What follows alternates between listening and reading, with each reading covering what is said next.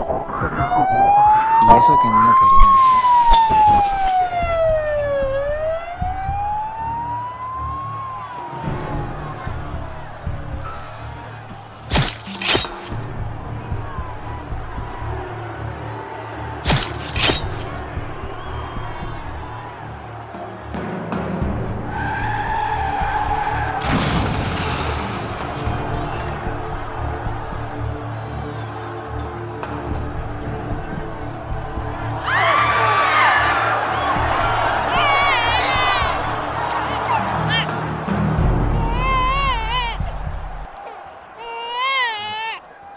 Esa noche del 19 de diciembre del 2000 nacería una promesa de Dios hacia mi vida.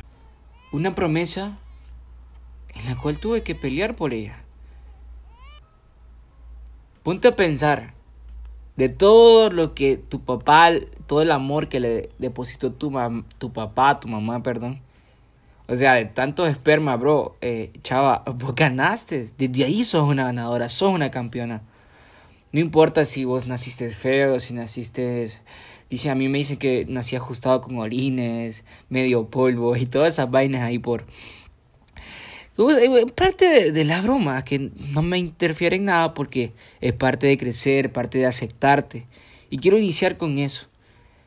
No importa si tú eres negro, blanco, amarillo, eh, fea, feo, o sea, son cosas que tú, que, eh, estereotipos que tú misma te pones. Pero realmente lo que importa es como verte al espejo y ver lo que Dios está viendo.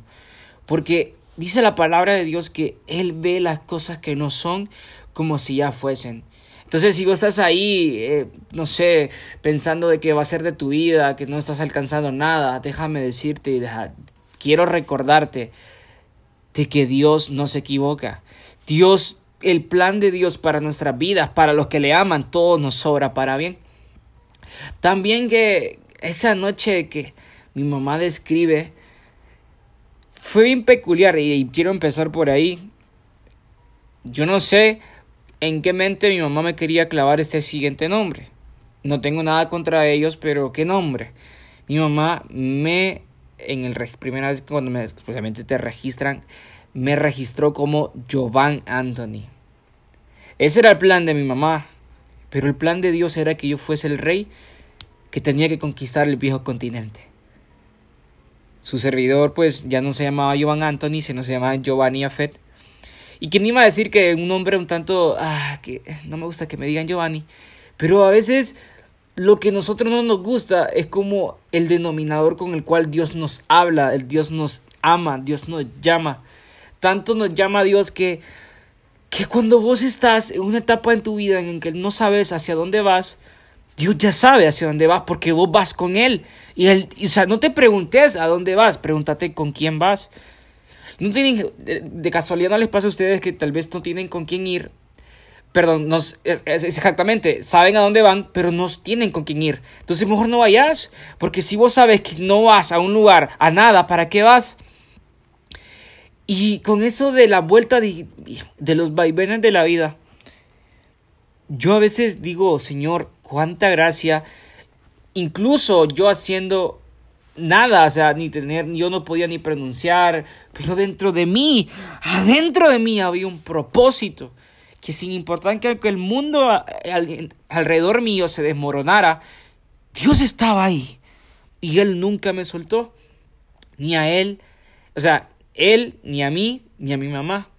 Cuenta la historia que todas las mañanas a las 4 de, de la mañana, valga de madrugada, valga la, un poquito la cacofonía, Dice mi mamá que se levantaba, me alistaba el Pepe y la vida seguía. Porque como que al parecer, antes de que yo naciera, o yo naciendo como dos, tres semanas, mi mamá, una mujer que yo creo que a veces el valor mujer le queda poco. Tiene mucho más testículos de unos cuantos bros que conozco por ahí. Dice mi mamá que no le pareció cómo estaban dándose las cosas en la casa. Y decidió pues tomar su camino ella cuenta que anduvimos deambulando por La Joya. Sí, sí, viví en La Joya, en unos apartamentos. Viví en La Joya, luego estuvimos viviendo por el Pedregalito, o sea, no sé si se ubican, aquí en zona, pues en la capital de, de, Honduras, para los que no aún ubican lo que estoy hablando, a veces les hablo y digo yo, todos me conocen, pero no todos me conocen. Pero lugares modestos que es como, digo yo, pucha, a veces siento que esta vida me va, no me va a ajustar para agradecerle lo que mi mamá ha hecho por mí. Pues decidimos emprender un camino de mamá luchona e hijo, pues, basta, bastardo, no sé cómo lo van a denominar. Y pues, una doctora en, en, en, transcurso, en, en, plena, en plena guerra, o sea, con los estudios, quinto año de medicina. Mi mamá no se podía detener por mí. Por gloria de Dios, eh, como que la misma tía que le conté hace un tiempo de que había sido la, la actora, la actora pues, la, heroína de mi historia que nos ayudó en ese tiempo donde mi mamá estaba embarazada de mi persona, decidió pues acogernos, darnos cabida, y, ¿cómo se llama? Es, eh, donde estuve viviendo es en el, en el Carrizal, sí, así es, en el Carrizal. Todas las mañanas, dice mi mamá, que subía conmigo en brazos desde la Torocagua, el Pedregalito, por esos sectores. Si no se ubican, pues búsquenlo en internet. Pero lugares modestos, pues, o sea, no en lugares ostentosos. A veces la gente dice, es que este bro, ah, mira cómo hablas, mira cómo vestís, ah, mira lo que andas, pero no saben de dónde vengo. Entonces, la gente que no sabe de dónde venís, por eso ellos no reconocen hacia dónde vas y te desmeritan y no reconocen lo que has pasado, porque ellos no han visto lo que hoy vos estás viendo. 4 de la mañana dice mi mamá que se levantaba, me preparaba el pepe, imagínense ustedes, trabajaba, estudiaba, trabajaba, estudiaba, me cuidaba y aún así nunca le puso peros a la vida de avanzar, de creer y decir, yo tengo una responsabilidad y yo voy a depositar mi confianza en Dios.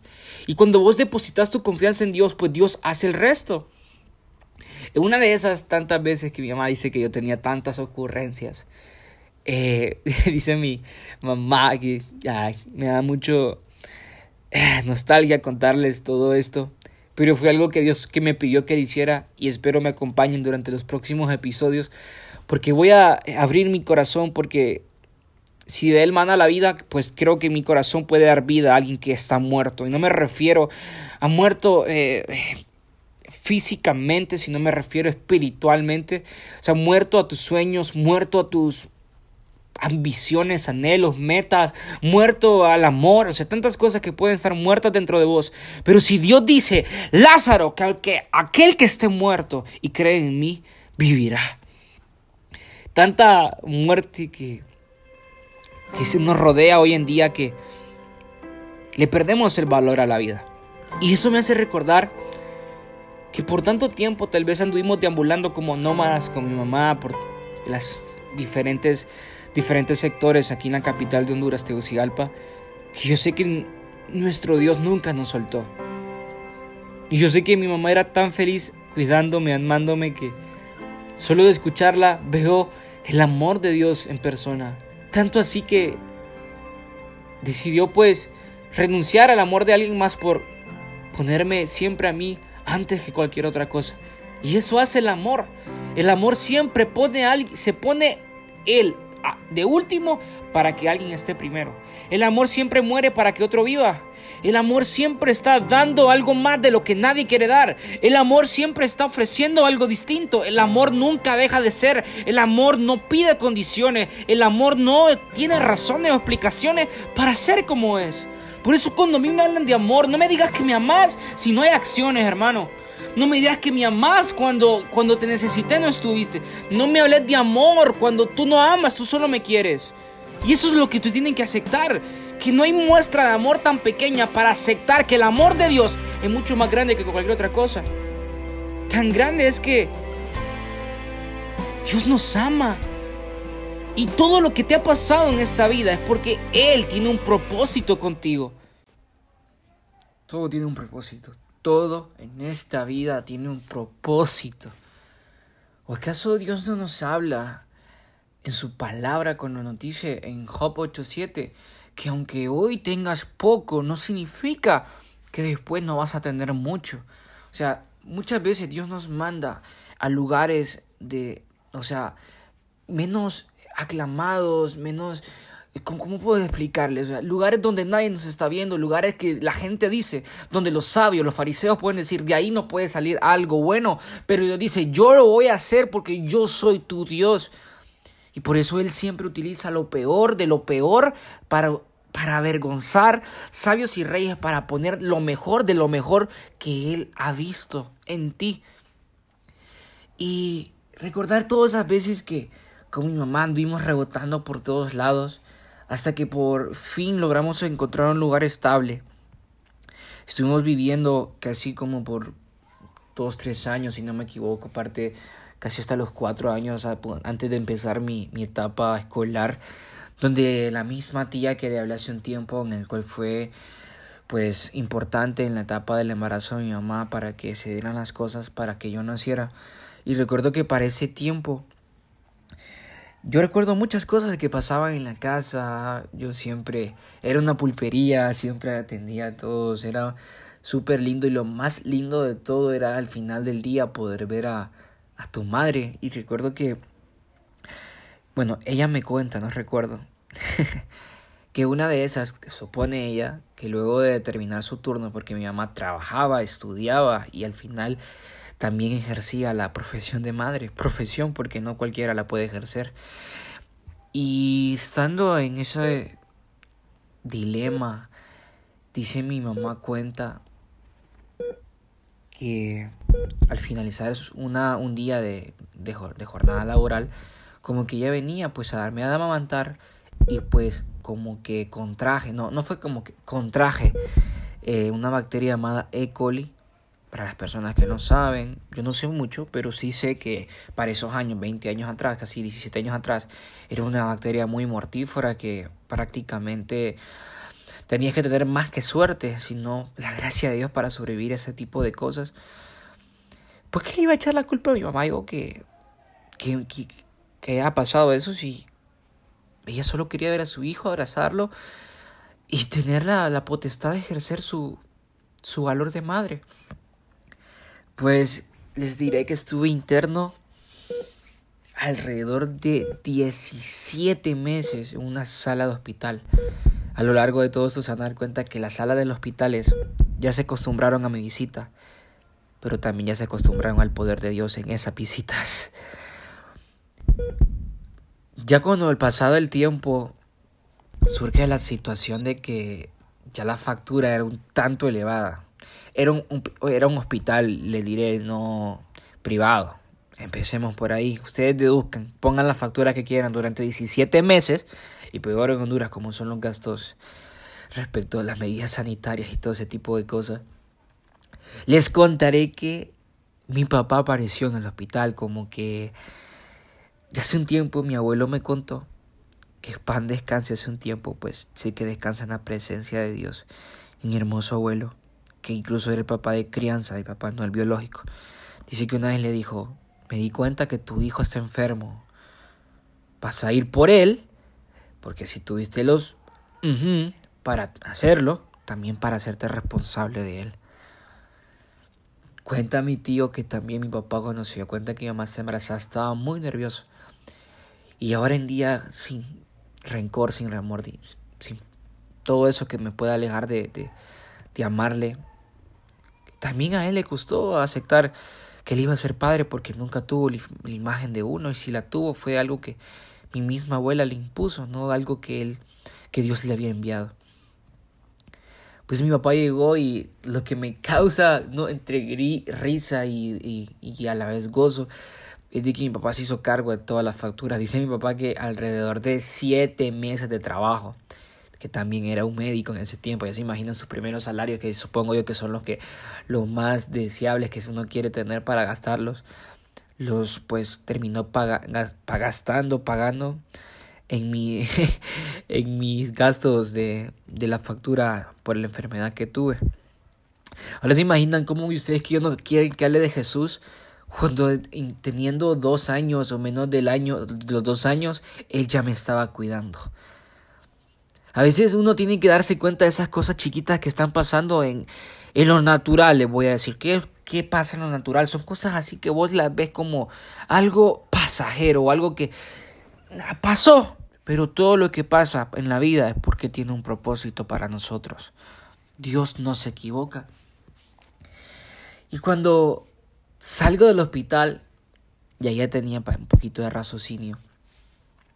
Lo chistoso es de que ya cuando conozco a mi papá y ya tengo uso de razón de quién es mi papá, la era conocerlo, mis ojos eran, o sea, mis ojos se desvanecían saber de que mi héroe había llegado. O sea, no por el hecho de que había pagado la factura de, del hospital, sino de que todos necesitamos un padre en esta vida.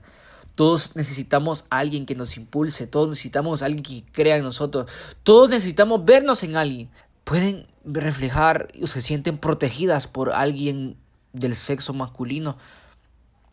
No porque sea el, hecho de que sea un hombre, sino de que todos ocupamos un padre. Y bendición para esas madres que ejercen las dos, las dos funciones. Que llegara a la tarde y saber que mi papá llegaba cansado, pero él me levantaba en sus brazos. Jugar fútbol con él, ver baloncesto un gran aficionado a los Lakers, Kobe Bryant. O sea, eran tantas cosas, tantos sentimientos encontrados de que era, eres mi papá y mi papá nunca me va a dejar solo. Papi, y él, yo, yo siempre me decía, ¿quién estuve? Pa, tú, usted es mi héroe, pa, usted es mi héroe. Y él siempre eran pláticas que siempre me recuerdo cuánto te amo, cuánto me amas, hijo. Y él siempre me decía, pa, no era como, la de los, Vengadores, 3 millones, papá, te, te amo hasta el infinito, o sea, no había una, una cifra que definiera el amor mío hacia mi papá.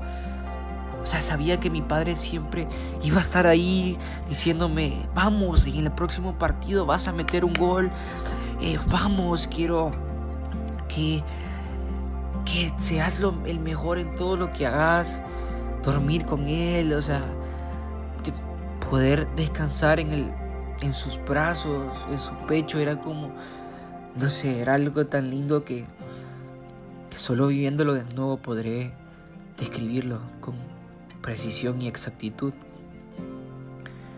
Pero a quienes de aquí que me oyen le han robado el sueño de tener un padre. Nunca pensé que se iba a ir. Siempre lo quería para mí y no me cabía la idea de que él podía irse. Pero pues no crean que se fue por otras situaciones o circunstancias que tal vez estén pensando ahí donde se encuentren, sino que él se fue porque tenía, le, surgió una oportunidad de trabajo que era favorable para todos y para todas, para mi mamá, para mi familia, para él. Entonces decidió emigrar hacia el pueblo natal donde él nació por la plaza de trabajo que él tenía. Yo recién iniciaba mi etapa escolar y cuando llegaba la hora de regresar a casa y saber que mi papá no estaba era algo desgarrador. Tanto así que no, no aguanté, o sea, no podía vivir sin mi papá. Y sí fue así, me tuve que ir con él durante un año, vivir un pueblito muy lindo de hecho, me ha enseñado muchas cosas. Saber que mi papá podía pagar todo por mí, iba a dar todo por mí, era como la satisfacción que yo tenía un padre que me cuidaba. Yo no sé quién le estoy diciendo esto. Un padre que te va a cuidar, un padre que nunca te ha dejado de cuidar. Siempre recuerdo que a mí me conocían allá en el pueblo como el hijo del doctor, que, ah, miren, ahí viene el hijo del doc, como miraban con cierta admiración. Pero cuando terminaba todo. Y durante esas semanas yo no era el hijo del doctor. En esas dos semanas que él no estuvo, ¿de quién era hijo yo? Y quiero terminar con esto. Y voy a dejar que Dios ponga en mí lo que Él quiere que le diga a todos los que y a todas las que me están los que me escuchan. Efesios 4:6 nos dice, un Dios y Padre de todos, el cual es sobre todos y por todos y en todos. Yo no sé si tú perdiste a tu padre antes de nacer o lo perdiste ya conociéndole, si tu papá nunca lo conociste o si tu papá estás peleado con él, pero no hay tiempo para guardar rencor porque aquel que tiene rencor, eh, falta de perdón, tiene ese odio, o sea, una persona, el mismo esclavo, o sea, el mismo rehén de tu jaula eres tú y estás encerrado solo. No puedes amar porque no, hay algo que te ata no poder hacerlo. Porque los hombres se equivocan, pero Dios no se equivoca. Por eso Dios opera como Dios y no opera como hombre. Me di cuenta que yo podía tener al mejor padre de todos, pero por dos semanas él no estuvo ahí. Yo sabía que había un padre que me cuidaba. Cuando yo llegaba al kinder y me sentía solo y me sentaba solo, llegaba al recreo, al recreo, yo comía solo en aquella mesa recóndita. Yo sabía que había un padre que me estaba diciendo, vamos que tú puedes. Yo no sé a quién Dios le está diciendo, levántate, que yo soy tu padre. Tú eres mi hijo, tú eres mi hija y esto lo vamos a hacer juntos. Juntos. Yo no sé si tú estás lidiando por algún proceso en el cual necesitas de alguien que te dé palabras de afirmación. Hoy yo te vengo a presentar a Jesús. Hoy yo tengo a presentar a mi Padre que está en los cielos, que es mucho más grande que cualquier padre que la tierra te puede imponer. Muchas veces mi mamá me intentó imponer alguna figura paterna, pero nunca la dicha de imponerme la figura del, del Padre Celestial, aquel que te levanta, aquel que te limpia, aquel que te socorre, aquel que te ayuda, aquel que te consuela, aquel que te saca de ese hoyo en el cual estás inmerso, ese hoyo de la depresión donde nadie te conoce, donde nadie te encuentra, donde nadie te está viendo, estar acompañado pero sentir que estás solo, tener tu cartera llena pero sentirte vacío, tener todas las cosas, bienes materiales, pero aún llegar teniendo todo, llegar a la noche, estás sabiendo que estás solo y que te sentís vacío, pero hay vacíos que solo Jesús puede llenar, porque cuando mi alma clama, porque aunque mis viejos sean doctores, ellos no han podido curar los dolores de mi alma, porque hay dolores que solo el cielo y mi Padre que está ahí y, Jesús que está a la diestra de mi Padre puede sanarme. Yo no creo que cualquier, cosa que te haya sucedido haya sido en vano. Recuerda todo eso que te ha pasado porque eso, si no te ha matado es porque te ha hecho fuerte. Si tú llegaste a esta parte del podcast, y tú puedes respirar es porque aún hay propósito en tu vida y hay aliento de vida. Y yo declaro que toda persona que me oye, yo sé claro y sé que en el nombre poderoso de Cristo Jesús, donde se encuentre, el amor de Dios va a empezar a inundarlos. Yo no sé si tú nunca habías escuchado de Jesús, pero eso que estás sintiendo ahí en tu habitación, ahí en tu cuarto, es la presencia de Dios cayendo. No sé dónde te encuentres, pero sé que Él te va a encontrar. Porque Dios te ama. Jesús es tu amigo y Él nunca te ha dejado solo y nunca te va a dejar sola. Aunque tú tengas sueños grandes, tu Dios es grande. Aunque tú salgas del lugar, de, cualquier lugar modesto, de, de cualquier lugar del país, no importa el lugar, importa tu Dios, importa con quién tú vas, no importa quién te ha dicho que no eres capaz. Dios te dice, yo soy tu Padre. Y si yo dije algo de ti, yo lo voy a cumplir en tu vida. Y tuve que despertar. Y desperté.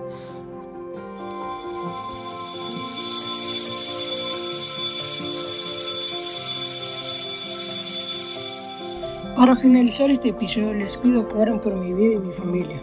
es la única manera que este niño siga hablando a su padre. Save by Grace, episodios comenzó.